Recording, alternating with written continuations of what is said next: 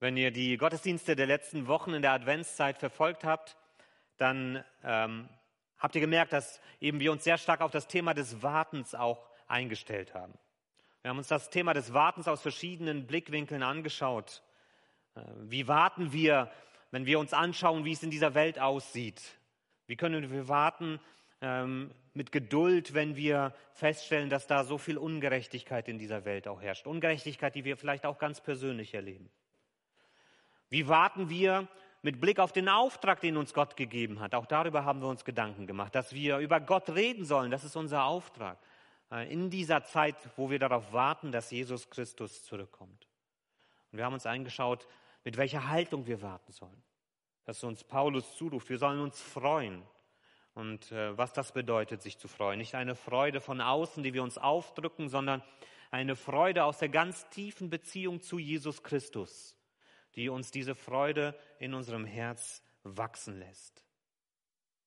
Israel hat über 400 Jahre gewartet. Sie haben 400 Jahre darauf gewartet, dass Gott wieder zu ihnen spricht.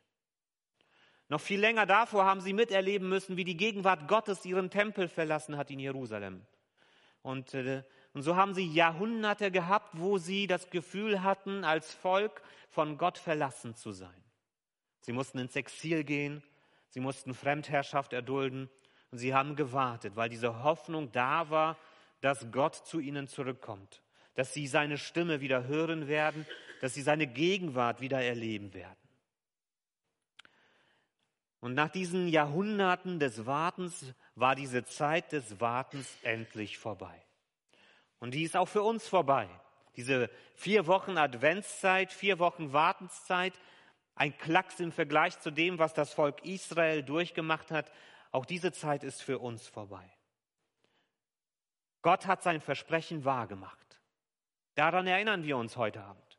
Gott hält sein Wort. Gott steht zu seinen Versprechen. Gott hat sich auf den Weg zu uns Menschen gemacht und er hat seinen Platz unter uns Menschen eingenommen. In Jesus Christus, in diesem kleinen Baby, in der Krippe, das dann groß geworden ist, zu einem Mann herangewachsen ist, Menschen begegnet ist, er hat Menschen geheilt, er hat Menschen getröstet und ermutigt und er hat sie auf Gott hingewiesen. Und dann schaut jemand zurück auf das, was da passiert ist, im Rückblick und stellt fest, dass dieser Moment, wo Jesus geboren ist, dass das ein einmaliger Moment in der Geschichte der Menschheit war. Paulus beschreibt in Galater 4 diesen Augenblick, als Jesus geboren ist, als Gott Mensch geworden ist, im Rückblick so. Galater 4, die Verse 4 bis 7. Als aber die von Gott festgesetzte Zeit kam, sandte er seinen Sohn zu uns. Christus wurde wie wir als Mensch geboren und den Forderungen des Gesetzes unterstellt. Er sollte uns befreien, die wir Gefangene des Gesetzes waren, damit wir zu Kinder Gottes werden und alle damit verbundenen Rechte empfangen konnten. Weil ihr nun seine Kinder seid, schenkte euch Gott seinen Geist, denselben Geist, den auch der Sohn hat. Jetzt können wir zu Gott kommen und zu ihm sagen, aber lieber Vater. Ihr seid also nicht länger Gefangene des Gesetzes, sondern Söhne und Töchter Gottes. Und als Kinder Gottes seid ihr auch seine Erben. Euch gehört alles, was Gott versprochen hat. Drei Gedanken möchte ich uns an diesem heiligen Abend weitergeben aus diesem Text. Das erste ist, Jesus kommt zur richtigen Zeit. Jesus kommt zur richtigen Zeit. Hier wird gesagt, die von Gott festgesetzte Zeit oder klassischer, als die Zeit erfüllt war, als es genug Zeit gegeben hat, die verstrichen ist, als alles passiert ist, was passieren sollte, als die Zeit endlich reif dafür war, kam Jesus Christus. Vielleicht habt ihr das in eurem Leben auch schon erlebt. Manche Dinge können wir nicht und vielleicht sollen wir sie auch nicht beschleunigen und manche Dinge können wir nicht verlangsamen. Manchmal ist es so eine Überraschung, wenn wir so in die Geschichte unserer Menschheit hineingucken, wieso eine Sache zu einer Zeit scheitert und vielleicht die fast identische Sache zu einer anderen Zeit einen Durchbruch erlebt. So genau können wir das nicht immer beschreiben. Wieso gelingt das eine in diesem Augenblick und das gleiche im anderen Augenblick nicht? Für manche Ideen oder Erfindungen muss einfach genau der richtige Zeitpunkt gekommen sein, wo die Welt und das Ganze drumherum dafür bereit ist. Ich habe letztens, als ich mich darauf vorbereitet habe, auf die Predigt, recherchiert, was gab es so für Ideen, die vielleicht schon lange voraus mal gekommen sind, aber die erst Zeit gebraucht haben, bis sie wirklich dann Wirklichkeit werden konnten. Und ich war fasziniert zu lesen, dass zum Beispiel die Kontaktlinsen, die ich theoretisch tragen könnte, aber die ich nicht in mein Auge reinbekomme, deshalb trage ich Brille, aber dass Kontaktlinsen schon im 17. Jahrhundert erfunden wurden. Die Idee dafür schon formuliert wurde im 17. Jahrhundert. Aber erst 300 Jahre später oder 250 Jahre später konnte man das praktisch umsetzen. Manche Erfindungen können wir nicht vorher durchdrücken, weil die Zeit noch nicht dafür reif ist. Paulus macht hier deutlich aus diesem Rückblick, den er selbst so vor Augen hat, Gott kennt den Lauf der Welt. Gott behält den Überblick über alles, was war, was ist und was noch kommt. Gott wird nicht überrascht durch Ereignisse. Gott verpennt nichts. Gott weiß immer genau, wann die richtige Zeit da ist, um zu handeln. Und so war das auch mit der Geburt von Jesus. Jesus ist genau zur richtigen Zeit gekommen. Und wenn wir so in die Geschichte reingucken, mit dem, was wir heute alles wissen, spricht vieles dafür, dass der Zeitpunkt der Geburt von Jesus historisch tatsächlich ein sehr passender Moment in der Geschichte gewesen ist. Da ist das Volk Israel. Die waren unter römischer Fremdherrschaft und sie sehnten sich nach Erlösung. Sie spürten, dass sie nicht frei sind. Und sie spürten auch, dass ihnen da etwas fehlt, auch in der Beziehung zu Gott. Sie sehnten sich danach, dass Gott zu ihnen kommt. Viele Juden lebten außerhalb Israels, waren verstreut im ganzen römischen Reich und darüber hinaus. Und so konnte auch diese gute Botschaft vom Messias sehr schnell auch in verschiedenen Städten Fuß fassen. Ähnlich wie heute gab es damals im ganzen römischen Reich offene Grenzen und gut ausgebaute Wege. Man konnte schnell von A nach B gelangen ohne große Hindernisse. Es gab neben vielen einzelnen Sprachen eine Sprache, die sie alle geeint hat, das Griechisch. Es gab relativen Frieden innerhalb des Reiches. Es waren gute Voraussetzungen dafür, dass da jemand kommt, der dann in der ganzen Welt bekannt gemacht wird. Wäre er etwas früher gekommen, dann wäre sein Wirken vielleicht verpufft, weil man es gar nicht weitergebracht hätte, weil das Volk gar nicht reif gewesen wäre, weil die Menschen das gar nicht mitbekommen hätten. Später wäre er vielleicht auch in den Wirren des römischen Reiches untergegangen. Das war die richtige Zeit, zu der Jesus Christus gekommen ist. Und auch wenn wir in unserem Leben manchmal Geduld brauchen, wenn wir das Gefühl haben, Gott kommt hier zu spät zu mir, äh, Gott ist nicht da für mich, dann dürfen wir von der Geschichte von Jesus darauf vertrauen lernen, dass Gott niemals die Kontrolle über seinen Plan für die Welt verliert und dass Gott immer zur richtigen Zeit kommt, auch in unser Leben hinein. Jesus kommt zur richtigen Zeit.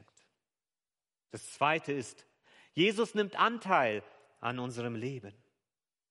Hier wird im Text gesagt, Jesus wurde als Mensch geboren und er wurde unter die Forderungen des Gesetzes unterstellt.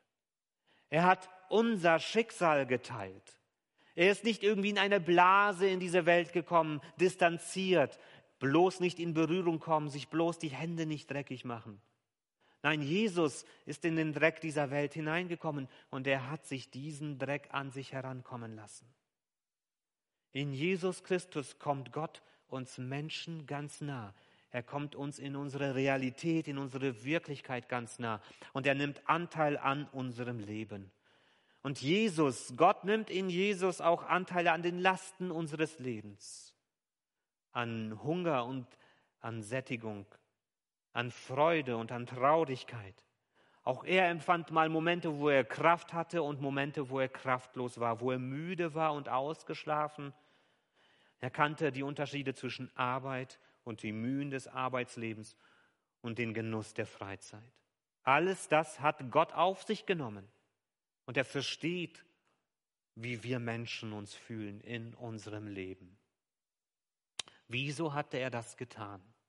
Der Text sagt uns, um uns vom Gesetz zu befreien. Er hat sich unter das Gesetz gestellt, damit er uns frei macht von diesen ganzen Ansprüchen, die das Leben so an uns stellt. Ansprüchen, die nicht von Gott unbedingt sein müssen. Er will uns vom Gesetz befreien und uns zu Kindern Gottes werden lassen. Und wie tut er das? Er tut das, indem er unsere Beziehung zu Gott auf eine andere Ebene stellt. Und da geht es nicht darum, dass wir uns Forderungen unterwerfen müssen und Strafen befürchten müssen, sondern er zeigt uns, dass das, was Gott will, ist Beziehung zu uns. Und er will uns Liebe ausdrücken und er will, dass wir ihn lieben. Er will, dass wir eine gesunde Beziehung haben als Vater und seine Kinder. Gesetze sind notwendig, das wissen wir auch in unserer Zeit. Aber Gesetze haben häufig so einen distanzierten Charakter. Hier ist der Gesetzgeber und dort sind die Untertanen. Aber Gott will keine Untertanen, sondern Gott will Kinder. Gott will Beziehung. Er will Vater sein für uns. Und er will, dass du sein Sohn und seine Tochter bist. Jesus hat uns vorgelebt, dass das Leben auf den guten Wegen Gottes keine lästige Pflicht sein muss, sondern etwas Gutes, wenn wir das bereitwillig annehmen als etwas Gutes für unser Leben. Und dieser Weg mit diesen guten Gedanken Gottes für unser Leben ist nicht immer einfach, ist nicht immer Sonnenschein. Aber das, was uns Jesus auch zeigt, am Ende ist es ein Weg, der zum Leben führt. Ein Weg, der zum neuen Leben führt. Zum Leben in der Gegenwart Gottes. Auch wenn es durch manche dunklen Täler hindurchführt. Und du bist eingeladen, mitzukommen nach Bethlehem. Du bist eingeladen, dich mit Jesus zusammen auf diesen Weg zu machen, der dort angefangen hat in dieser Krippe und dieses neue Leben mit Gott zu entdecken, an der Seite von Jesus, um dann zu erleben, wie du mit ihm zusammen in diese neue Ewigkeit an der Seite Gottes kommen darfst. Jesus nimmt Anteil an unserem Leben, um, das ist der dritte Punkt, uns Anteil zu geben. Jesus gibt uns Anteil an seinem Leben. Gott macht euch zu seinen Kindern. Gott schenkt euch seinen Geist, den auch der Sohn hat. Was für ein Geschenk. Wir haben den gleichen Geist in uns und das gleiche Vorrecht in uns, das Gott in Jesus Christus hineingelegt hat. Und so können wir sagen, Jesus ist ein Menschenkind geworden, damit du ein Gotteskind werden darfst. Jesus ist Menschenkind geworden, damit du Gotteskind werden darfst. Er nimmt also nicht nur Anteil an unserem Leben, sondern er schenkt uns Anteil an seinem Leben.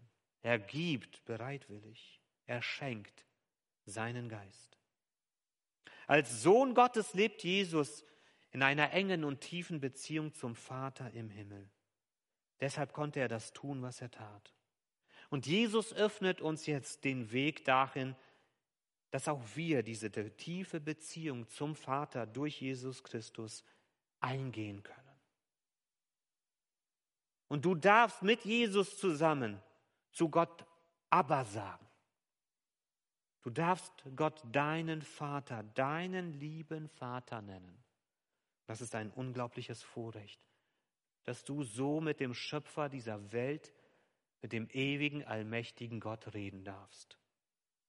Und das ist nicht nur etwas Symbolisches, das ist nicht nur etwas, damit wir uns gut fühlen, wenn wir mal schlechte Tage haben, sondern da steckt noch mehr dahinter. Was sagt der Text? Euch gehört alles, was Gott versprochen hat. Alles, was versprochen wurde, gehört uns. Du bist mit Jesus zusammen ein gleichberechtigter Erbe aller Verheißungen Gottes. Und das beginnt schon in dieser Welt, nicht erst dann, wenn wir in die nächste Welt gehen. Du darfst im Gebet mit deinen Bitten und Sorgen zum Vater kommen. Dieser Weg öffnet sich, weil du mit Jesus unterwegs bist. Das ist sein Geschenk. Du darfst seine Gegenwart in deinem Leben spüren, ob du dich freust oder ob du Leid empfindest. Du wirst gestärkt und getröstet durch die Gegenwart Gottes. Du darfst erleben, dass Gott an deiner Seite ist. Du darfst erleben, dass Gott dir seinen Segen gibt, seine guten Worte ausspricht über deinem Leben, dass er es gut mit dir meint. Und dann, wenn wir diese Welt verlassen, wirst du erleben dürfen, dass du von diesem Vater mit aller Freude und Liebe herzlich aufgenommen wirst in seiner neuen Welt. Der Vater wartet auf dich und er wird dich freundlich empfangen. Und dann wirst du die ganze Ewigkeit an der Seite Gottes in der neuen Welt Gottes verbringen dürfen, die Gott für uns vorbereitet. Und das alles ist nur deshalb möglich, weil Gott sich damals zur richtigen Zeit in Jesus Christus auf den Weg zu uns gemacht hat. Und heute macht er sich immer noch auf den Weg, auf den Weg zu dir, zu deinem Leben. Und es ist genau die richtige Zeit für dich, sich auf diesen Jesus einzulassen.